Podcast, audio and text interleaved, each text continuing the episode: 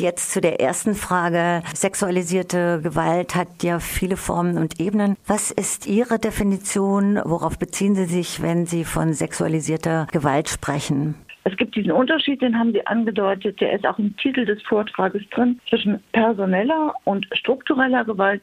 Das heißt einmal Gewalt, die zwischen Personen äh, Menschengruppen stattfindet und eben struktureller Gewalt, die sich sozusagen in Gesellschaften manifestiert. Und es gibt auch, und das teile ich, die Vorstellung, dass diese beiden Gewalten, also die personelle und strukturelle Gewalt, sich sozusagen gegenseitig auch verstärken können.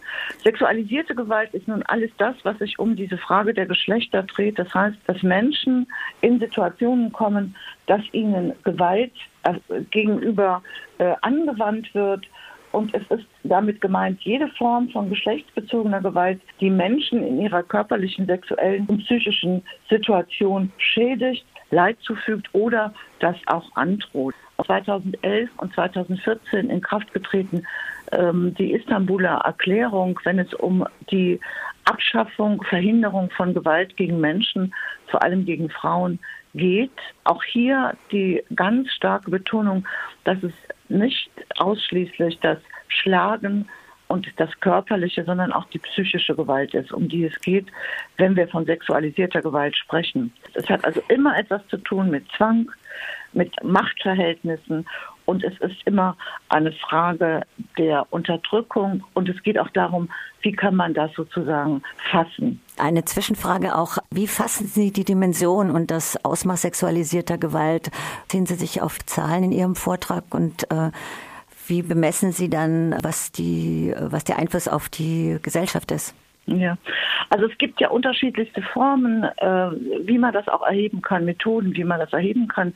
Und ich scheue mich etwas davor zu sagen, äh, es sind ähm, jeder vierte Mensch ist Opfer sexueller und sexualisierter Gewalt.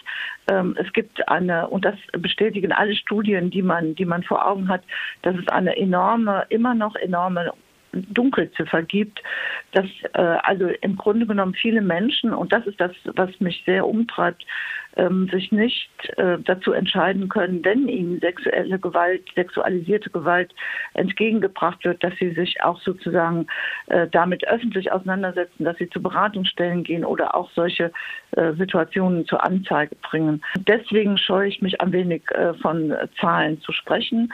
Ähm, es zeigt sich immer wieder, dass auch die Definition dessen und das Empfinden dessen immer noch sehr, sehr äh, ambivalent ist und auch viele Mädchen oder auch Frauen meinen, äh, dass es zu einer gewissen Normalität dazugehört, dass man eben auch äh, entwürdigt wird. Und das ist der Punkt, an dem wir sozusagen auch ansetzen können, dass alles, was mit Tatschen, Krapschen, Missachten zu tun hat, im Bewusstsein der Menschen, die, denen es entgegengebracht wird, sexualisierte Gewalt entgegengebracht wird, dass diese Menschen wissen, das ist nicht in Ordnung, dass sie sich auf ihr abwehrendes Gefühl, auf ihre, auf ihren Ekel auch verlassen können und sagen können, ich äh, muss mir das nicht bieten lassen, das ist das eine.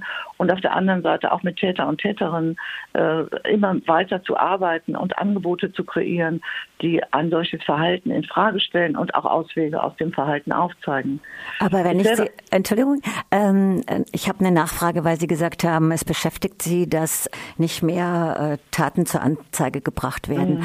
Aber ist das nicht was, wo dann die Verantwortung wieder auf die sogenannte Opferseite geschoben wird?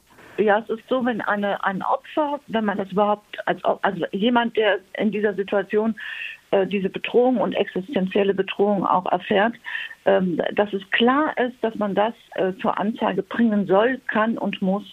Das ist nicht dem Opfer das sozusagen in die Schuhe geschoben, sondern dass Gesellschaften eben auch neben Aufklärung bewusst machen äh, von Ablehnung äh, und Stra unter Strafe stellen dieser sexualisierten Gewalt, dass eben ähm, Gesellschaften auch dafür sorgen und Sorge tragen müssen, dass es normal ist, dass jeder Mensch, der so etwas erfährt oder auch sieht oder äh, wahrnimmt, dass das auch deklariert wird. Das ist die Aufgabe der Gesellschaft und damit ist es auch nicht mehr die Verantwortung des Opfers. Wir müssen dazu beitragen, dass Opfer unterstützt werden, Menschen, die solche sexualisierten Gewalten erleben, dass sie aufstehen können und dass man ihnen dazu auch äh, die Türen öffnet. Das würde einen, einen grundsätzlichen Wandel der Gesellschaft voraussetzen.